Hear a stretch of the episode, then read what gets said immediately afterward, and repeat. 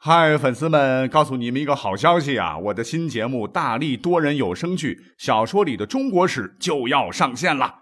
想要了解新节目或者跟我互动聊天，赶快来加入 VIP 粉丝群，入群二维码就在本期节目的声音简介中。你也可以添加我的小号，拼音大历史加六零六 D A L I S H I 六零六，然后拉您入群，我在那儿等你。管他正史野史。这里只有大历史，大力讲的历史正在播出。大家好，我又回来了啊！这是今天我更新的第五弹。为什么要五更呢？因为我每个月的期数应该是十二期，这是我承诺大家的。虽然咱是一个公益性的一个节目啊，不向各位收一分钱，我只是个历史爱好者，但是。因为这个月呢，因为身体原因呢，一直在养病当中啊。可是呢，如果不完成承诺大家的这个每每个月的十二期啊，我心里感到很愧疚啊，对不起，呃，一直以来啊收听和支持我的这些听友们。那好了啊，我们这期节目呢讲什么内容啊？绝对是有味道的一期节目，因为这期节目呢，我是另辟蹊径啊，来讲一讲历史书上百分之百啊不会介绍到的内容。那这个内容啊，本来是一件。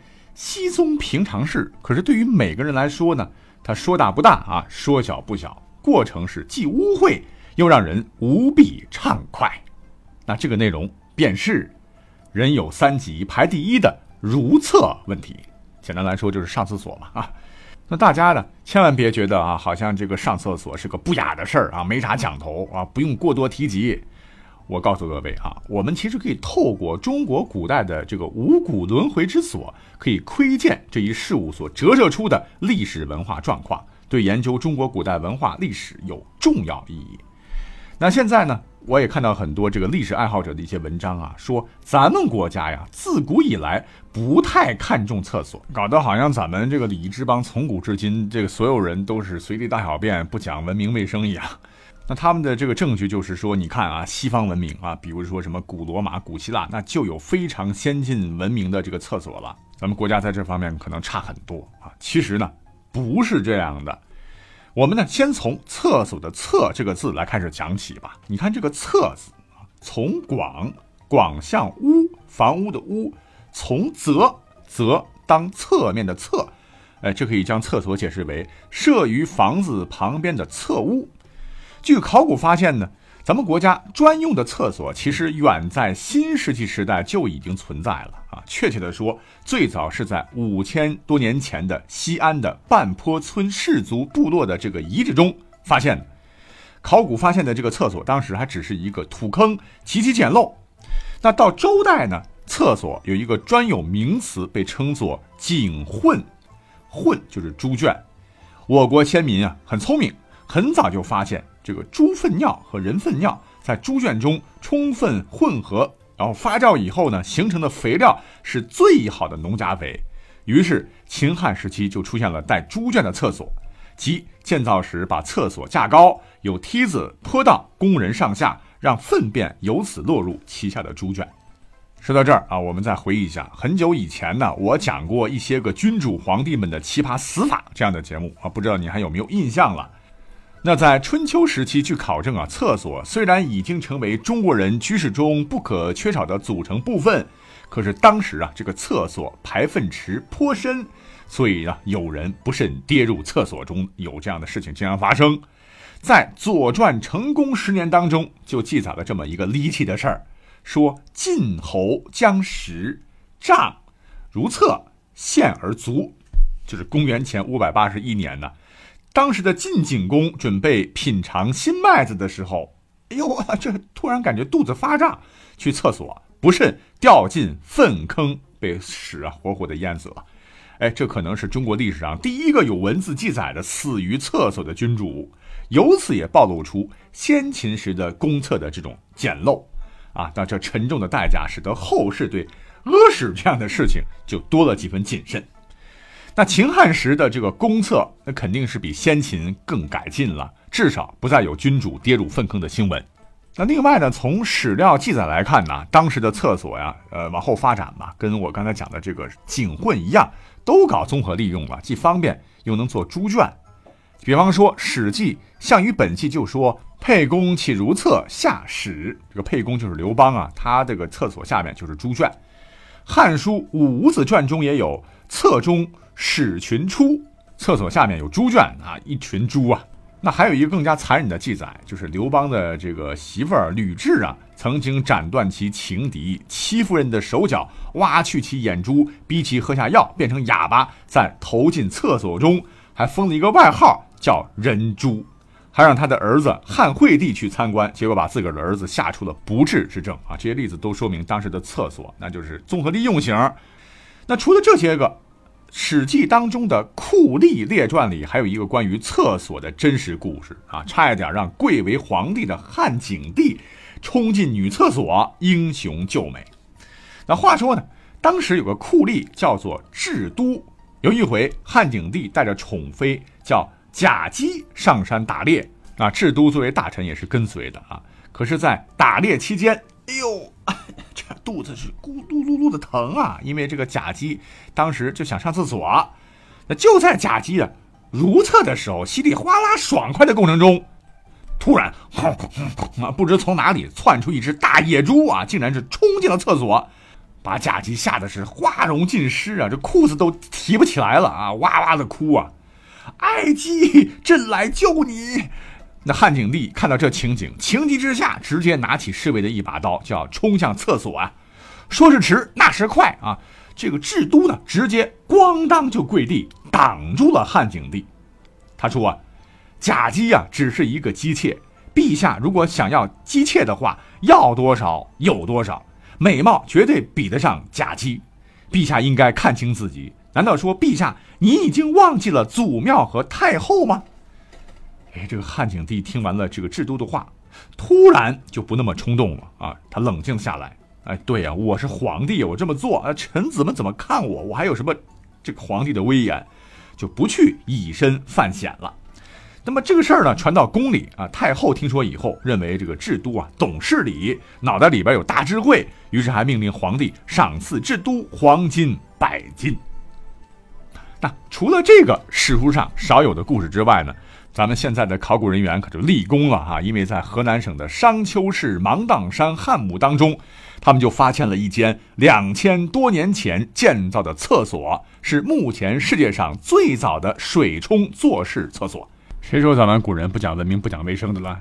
那汉墓当中的这间厕所呢，面积约两平方米，在用石头打造的坐式马桶的一侧，还有一个宽大的扶手，在马桶后方的墙上。厕所的修建者凿出了一个冲水的管道，其构造和原理都可以说明，在汉代就出现了今天的水冲厕所极为相似的厕所了。那更有意思的是，厕所的边上呢，竟然还有一堆小竹片儿。哎，这个长相呢，有点像没有掰开的方便筷子啊，更像古代记事的竹简。这东西是干嘛的呢？肯定不是写字的，那就是当时的古代手纸啊。名字起的也很文雅，叫做。侧剪，那制作很简单，一般用木片或竹片，然后削制成三五寸长，打磨光滑就可以用了啊。不过使用起来呱呱呱，这到底舒不舒服呢？那就不知道了哈。如果是不幸得了痔疮怎么办？啊，那现在呢，我们看看我们的这个城市啊，逐渐是更加文明了啊。我们走一段啊，都能看到这个城市当中，呃，有一所公厕，让咱们市民也觉得很方便。但是其实，哎，我们古代呢，WC 公厕早已有之了。根据《周礼》记载，在夏商时代，城市之中啊，就有了公共厕所，而且在殷墟这样一个考古发掘当中啊，还出土过洗沐工具和牙签。这表明，至少在殷商时代，人们沐浴和注重个人卫生就已经是经常的事情了。那到了宋代的时候，像汴梁等大都市的公厕已经具有行业性质，有专人管理。在清朝的嘉庆年间呢，还出现了收费公厕，入者必筹一钱。所以可以这么讲，谁说古代咱们国家的如厕不如西方文明呢？不过厕所是解决了如厕问题，可是自古以来啊，如厕质量问题那可是跟这个个人的身价成正相关。那想老百姓啊，从古至今啊，其实是想解决怎么解决怎么解决啊。可是有钱有地位有身份的人那可不行啊。你就像我们现在经常能看到一些这个社会上的大款吧，把自个儿的厕所装修的是富丽堂皇，马桶盖都是纯金的。但是实际来说的话，他们比起古人来说还是 low 了。那么话说呢，在南朝时期，有一位首富，唤作石崇，他呢硬是用重金呐，把自个儿家的厕所修成了一个高档会所。说有一回呢，呃，有个大臣呢，叫做刘石，去石崇家里聊事情。中途啊，就突然想上厕所，就问这个石崇厕所在哪里呀？这个石崇就拿手给他指了个大概的方向，他便小跑着方便去了。可是呢，当他推开一间屋子的门，我的天，亮瞎自己的双眼，只见里面是金碧辉煌啊，摆着绛纱大床，床上呢铺着非常华丽的毯子，有十多个身着艳丽服装的这个婢女，准备好了什么假尖粉、沉香脂。新衣服等站在门口迎候，刘氏一看，坏了啊！我肯定是走错地方了啊！忍着就立即往回走。哎，结果见到了这个石崇，是满脸羞愧的对他说：“啊，对不起啊，对不起，对，刚刚刚刚刚才实在是不好意思，跑到您内室去了。”没想到这话反倒让石崇是摸不着头脑。这刘氏就把刚刚的情景说了一遍，这个 石崇就呵呵一笑说：“那就是厕所呀。”哎，刘石这才是将信将疑的进到厕所来，然后呢，把之前穿的这个衣服脱掉，换上了这个婢女给他准备的这个衣服。嘘嘘解决完之后呢，然后再换上原来的衣服，神情当中啊就充满了骄傲啊！这可能是他人生当中最不同寻常、记忆犹深的如厕经历。那在西晋时期呢，有位大将军叫王敦呢，被当时的晋武帝招为武阳公主的驸马。那么在新婚之夜，头一回使用公主的厕所啊，他也当了回土包子。那初见时啊，他觉得是富丽堂皇，比之民间住宅都强多了。可是进去呢，用鼻子一闻啊，原来这里边还是有一些臭气的啊，心下稍微平和了些。那按照程序呢，他先换套衣服。等等啊，你可能会说了，为什么这古人上厕所还要换衣服呢？没错啊，这就是沐浴更衣当中的更衣啊。古人比咱们会享受的哈。那他见到的这个厕所里面呢，有七箱盛着干枣，他以为这是登坑食品，然后呢就呱呱呱全部吃光。等完事之后呢，旁边的侍婢端来一盆水，还有一个盛着枣豆的琉璃碗。啊，好精美呀！啊，这个王敦又把这些枣豆倒进水里，然后一饮而尽，结果惹得是群婢掩口而笑之。他竟然被身边的这个奴婢们给笑惨了啊！因为这个干枣是登坑的时候用来塞鼻子防臭气的，而枣豆就是相当于现在的肥皂啊，洗手用的哈。皇家嘛，啊，因为讲究嘛。可是话又说回来，哎，皇家。毕竟是皇家啊，人家入厕的这个方式啊，其实到了现在也让咱们小老百姓是享受不起啊。不光是空间上啊，在用具上啊，那些皇帝老子们那用的这些器皿，哎，在我们现在看起来那都是相当的奢华呀。那有本书叫《西京杂记》上就说啊，在汉朝宫廷啊，用玉制成虎子，由皇帝的侍从人员拿着，以备皇上随时方便。那这种虎叫虎子的东西。其实就是坐便器哈，便壶的这个专用卫生用具。那这个虎子后来就改了个词儿，直到现在我们还在用，就是马桶。也就是说，古时候呢，皇帝不一定非得从厕所打交道，人家有专门的工具。那问题来了啊，你说这个马桶就马桶呗，为什么叫虎子？当时啊，其实这里边有一个典故啊，相传在西汉时。飞将军李广曾射死卧虎啊，就让人铸成虎形的铜制逆具，把小便就解在里面，表示对猛虎的蔑视。那这就是虎子得名的由来。可是到了唐朝皇帝坐龙椅时，呃，只因为他们家先人有一个人叫李虎的，呃，就将这个大不敬的名称改为瘦子或马子。这个马就是马蹄子的马，再往后就俗称马桶和尿盆了。OK 啊，这一肮脏又令人愉快的历程啊，历史上是不会告诉大家的。那本期节目呢，也就讲了一点啊不一样的东西，跟各位来分享一下下。感谢各位的收听，我们下期再会吧。